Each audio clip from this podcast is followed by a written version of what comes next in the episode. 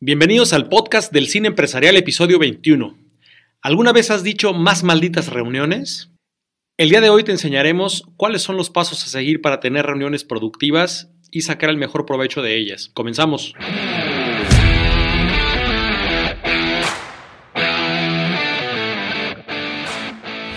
Déjame darte la más cordial bienvenida al podcast del cine empresarial, una metodología única en el mundo para el desarrollo de las personas y la mejora continua de las empresas usando el poder del cine. En este podcast vamos a compartirte las experiencias que hemos recopilado durante 18 años, llevando empresas pequeñas, medianas y grandes a su máximo potencial. Dirigen y presentan David Lubiano y Nicolás Gaete. Comenzamos. Hola mis queridas empresarias y empresarios, ¿cómo están? Bienvenidos al podcast del cine empresarial, episodio número 21 ya. Somos David Lubiano y Nicolás Gaete. Y bienvenido, pues, si eres nuevo por aquí, a este podcast que es básicamente para los líderes inconformistas que están buscando siempre cómo llevar a sus empresas y organizaciones a nuevos niveles y horizontes de productividad y rentabilidad. El día de hoy vamos a analizar un tema que yo creo que puede ser un episodio un poco más cortito, porque es muy puntual, muy específico, pero que puede ser súper útil en tu vida diaria, que es, oye, ¿cómo hacemos reuniones productivas, rápidas, fluidas, eficientes y que realmente tengan un impacto y que no estemos ya diciendo, mira, más malditas reuniones que a veces tenemos como más de lo mismo. Más de lo mismo o esto que le llamamos Nunca llegamos a nada, qué pérdida de tiempo, yo con tanto trabajo y estos señores citando a reunión. Como si hubiera juntitis, ¿no? Y, y, entonces, ¿cómo podemos estructurar de una manera muy sencilla, en básicamente cuatro o cinco pasos, si los elementos que tiene que tener una reunión para que sea realmente productiva y que no sea otra maldita reunión, sino que una muy buena reunión? Y lo primero que tiene que tener una reunión es un objetivo muy claro. Sí, si nos reunimos solamente como para ponernos al corriente de mil cosas, mira, lo que va a pasar es que la reunión tiene fecha de inicio, pero no tendrá fecha de hora de término.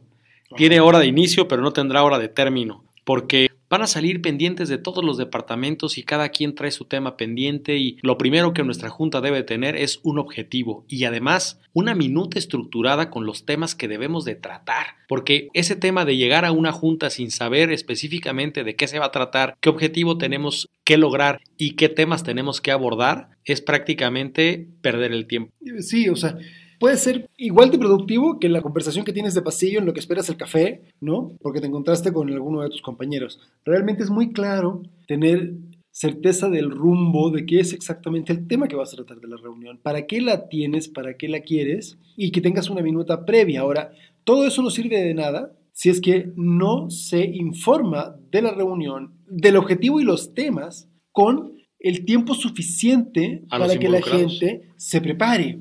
¿Cuánto es el tiempo razonable? Mira, desde 15 minutos a dos semanas. Va a depender de la complejidad de los temas que hay que tratar, del largo de la reunión, en fin, de un montón de cosas, ¿no? Sí, porque es bien curioso que de pronto llegamos a alguna empresa y esto nos, nos permites estar presente en una reunión de trabajo y ese tema de, a ver, este, Lupita, tráigase por favor los estados financieros. Ah, es que todavía no me los entregan. Ah, pues es que entonces, ¿de qué vamos a hablar?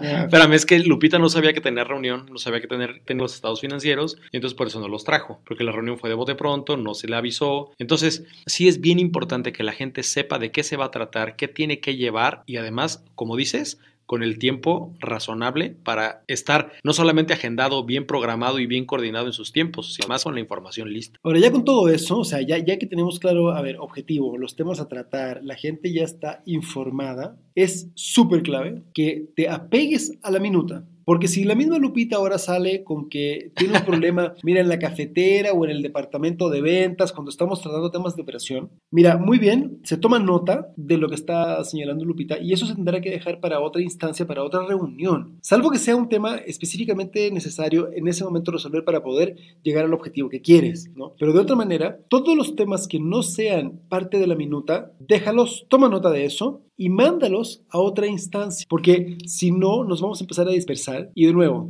la fecha de término de la reunión se va a volver dudosa. Cuando la fecha de término de la, o más bien la hora de término de la reunión es dudosa, la posibilidad de que se desperdicie muchísimo tiempo productivo de tu gente y tuya es enorme, porque entonces luego una reunión que tendría que haber durado 30 minutos acabó durando dos horas y media, y eso son dos horas y media que afectaron a un montón de otras áreas de la empresa porque gente clave no pudo responder o no pudo participar del proceso que en ese momento le tocaba participar. Ahora, como bonus siempre recomendamos que las reuniones estén tan bien estructuradas y tengan tan claro el objetivo que no requieran de la participación de más de ocho personas, porque se vuelven reuniones tediosas. Y además, ojo, es súper importante que las reuniones no se hagan en lunes, que es el día que por lo regular se hacen, sobre todo si tienen fin de semana de descanso, porque en la neurociencia aplicada a los negocios se dice que el lunes es un día de duelo. Vienes de gozar de la familia el fin de semana y vuelves a una dinámica de trabajo que te permite ser más estructurado, ser más estricto con tus horarios, en donde estás más enfocado a temas más de productividad y crecimiento, tu propia rutina, que la apertura y libertad que te da el fin de semana. El lunes siempre, neurológicamente, es un día de duelo y el viernes es un día de muy poca concentración porque pues ya viene el fin de semana. Entonces, como tip, que no haya más de ocho personas y que no sea lunes ni sea el viernes. Incluso, como dices, en este sentido de tener las reuniones muy bien preparadas, Maxwell, que a mí me encanta Maxwell, decía, dice, yo, antes de tener una junta, tengo una junta para preparar la junta. Y si no he tenido la junta para preparar la junta, no tengo la junta. O sea, realmente, para que una junta sea exitosa y sea productiva, el tiempo de preparación. Ahora que lo veas, pregúntale con quién se junta para preparar la junta.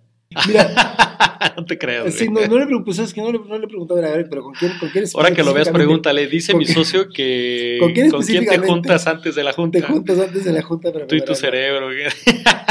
Pero sí es clave tenerla bien preparada, porque eso te va a permitir que la junta sea muy expedita, sea muy rápida. Yo en, en Pacho Fiscal sí tenemos juntas todos los lunes, a pesar de que es día de duelo. Pero es una junta que también está muy estructurada, ya nos vamos turnando, ya sabemos quién lleva la minuta, cuáles son los temas, que dan las tareas todos los lunes anteriores y eso nos permite, porque es una, es una junta de preparación de semana. Sí, digo, a ver, ya, a ver, yo creo que el 99.9% de las empresas tenemos como el tema de la rutina de empezar la junta de trabajo de, la semana el lunes. pero, pero fíjate, hablando de afilar el hacha, que por ejemplo tú al terminar el día de hoy afilas el hacha del día siguiente, o sea, preparas agenda, preparas herramientas, mides tiempos, preparas las cosas que necesitas para que el siguiente día sea un día productivo, ¿qué tal que hicieras la reunión el jueves? Para que sepas con qué tienes que cerrar la semana y sepas qué tienes que planear para la semana que sigue. Mira, podríamos tenerla cualquier día. Al final se nos fue, a nosotros se nos fue acomodando el lunes, porque finalmente es una junta de preparación y seguimiento. Sí, que además depende mucho de la, dinámica de la empresa, no es solamente un tip genérico, que no tiene mucho que ver con el tema que a lo mejor pues a tu empresa es el único día que, por ejemplo, a ver, las empresas que atendemos que tienen vendedores foráneos solamente se pueden reunir los sábados o los domingos, porque todas las demás semanas los vendedores están vendiendo y ese tiene que ser ese día, o es ese día o no es ningún día. Si no hay recetas específicas, a nosotros nos funciona muy bien, es una junta que rara vez dura más de media hora, revisamos absolutamente todos los temas que tenemos pendientes con distintos clientes, los que están en prospección, los que están por algún motivo teniendo alguna dificultad, los casos de defensa, todo se revisa el lunes y lo hacemos en no más de media hora. O sea, es muy raro que nos alarguemos más que eso. Y sí nos funciona muy bien porque entonces tenemos un pulso de qué es lo que está pasando y dónde nos tenemos que mover para esta semana. Porque además es importante que sepamos que hay diferentes tipos de reunión, ¿no? Hay reunión informativa, hay reunión de resultados, hay reunión de planeación, y es importante que sepamos cómo llevar cada uno de este tipo de reuniones, porque incluso nosotros recomendamos que haya una pequeña reunión de inicio de trabajo diaria que llamamos RIT. Es el ritual de inicio de trabajo por departamentos, es decir, 10 minutos, todos de pie y solamente hablamos de las cosas que tienen que pasar este día para que sea un día productivo para todos los involucrados en ese departamento y permite que la persona encargada de coordinar el trabajo de ese departamento sepa de qué herramientas tiene que proveer a su equipo de trabajo y además enfocar los esfuerzos hacia lo verdaderamente importante que ocurre ese día para que sea un día productivo. Así construimos semanas productivas, meses productivos, años productivos. Sí, acuérdate que los resultados o el éxito en tus resultados no es algo que construyes en grandes esfuerzos titánicos de una sola vez, sino que más bien es una sumatoria de pequeños esfuerzos muy enfocados que todos los días vas realizando. La disciplina es la clave y que vas diario, diario, diario, diario, ¿no? En estos rituales de inicio de trabajo. Y por eso la junta es desde pie, ¿no? Porque tiene que ser rápido, tiene que ser veloz. No, no, no es una junta para uh, darle vueltas aquí, no, no. A ver, hoy día, en nuestro plan de, de SWAT team, ¿no? Así somos un equipo SWAT. ¿Qué vamos a hacer? Vamos a entrar, pum, pum, pum, pum, pum, y vamos a salir y tenemos que haber alcanzado este pequeño resultado hoy. Y de pequeño en pequeño resultado vas generando los grandes resultados trimestrales, los grandes resultados anuales y así te vas creciendo. Ahora, para que una reunión de planeación no se convierta en esas reuniones larguísimas de cuatro horas, cinco horas, que hay empresas que incluso contratan un espacio para todo el día estar ahí hablando de la posible planeación y de las diferentes acciones y temas que hay que tomar, es bien importante que tomes en cuenta también algunos tips en el sentido de que si tú envías un cuestionario o alguna herramienta de creatividad o propuesta para que las personas vayan trabajando y madurando las ideas antes de que la reunión ocurra, vas a poder tener una reunión muchísimo más productiva, muchísimo más ejecutiva y que llegue más rápido al objetivo. Y hay un tema bien clave, que normalmente es un tema que da flojera y que justamente por esa flojera y falta de disciplina no lo llevamos a cabo correctamente, que es, mira, lo primero es dejar los resultados o conclusiones puestos en papel. Pero eso sirve de muy poco si dentro de los resultados y conclusiones que vamos dejando en ese papel no hay una fecha clara para implementar y para revisar y medir el efecto de esa implementación y un responsable, ya claro también, de que ambas cosas ocurran. Porque si no, todas nuestras conclusiones quedan en el aire o quedan en el papel en el mejor de los casos, pero ¿quién mide o cómo sabemos si realmente se implementaron o no se implementaron las medidas que teníamos que tomar? Y luego, si no medimos cuál fue el efecto de esas medidas que tomamos, no sabemos tampoco qué tan efectivo fue nuestro cambio, nuestra idea, nuestra conclusión. Entonces, acaba siendo, por mucho que la reunión haya sido informada, haya tenido un objetivo, mira, se siguieron los pasos de la minuta, había poca gente, todo lo que tú quieras, pero si todo lo que llegamos y definimos no se implementó, y eso ocurre normalmente porque no quedó alguien muy claramente responsable de que eso se implementara. Pues entonces, como quiera, la reunión fue otra maldita reunión sin ninguna, pues sin ningún efecto, sin ninguna. No, pero además, no, pero además el efecto que está teniendo en la cultura organizacional es que las reuniones que hacemos solamente son para perder el tiempo. Es más, ni, ni siquiera es que no tuvo ningún efecto, tiene un efecto negativo. No, y además, fíjate, por ejemplo, hablando del tema de la duración de la reunión, ver, no hay un tiempo que podamos decirte tiene que durar específicamente tal tiempo, ¿no? Pero es importante que sepamos cómo funciona el cerebro. Tú puedes estar concentrado hasta hora y media en algo específico antes de que tu atención se vaya a otro lugar, ¿no? Entonces, no es tanto el tiempo, sino es administrar la energía de las personas. Y luego, ¿qué ponemos de snacks? Por lo regular, cuando tú llegas a una reunión hay café y azúcar que si tú te tomas un café con azúcar, lo único que va a hacer es darte un subidón, subidón de 5 minutos de energía y luego te va a dar sueño. Y entonces no vas a tener lo mejor, ni las mejores ideas, ni la mejor productividad, ni la mejor versión de las personas que participan de la reunión. Ahora, si les das cacao, si les das frutas, si les das agua, si les das cosas que efectiva, y ojo que dije cacao, no chocolates este Así, sí, sí, de Carlos V. No, no, o sea, cacao, cacao, que es precisamente lo que va alimentando esta parte de que las personas estén siempre activas y que además las regiones del cerebro que generan la creatividad estén activas. Ojo,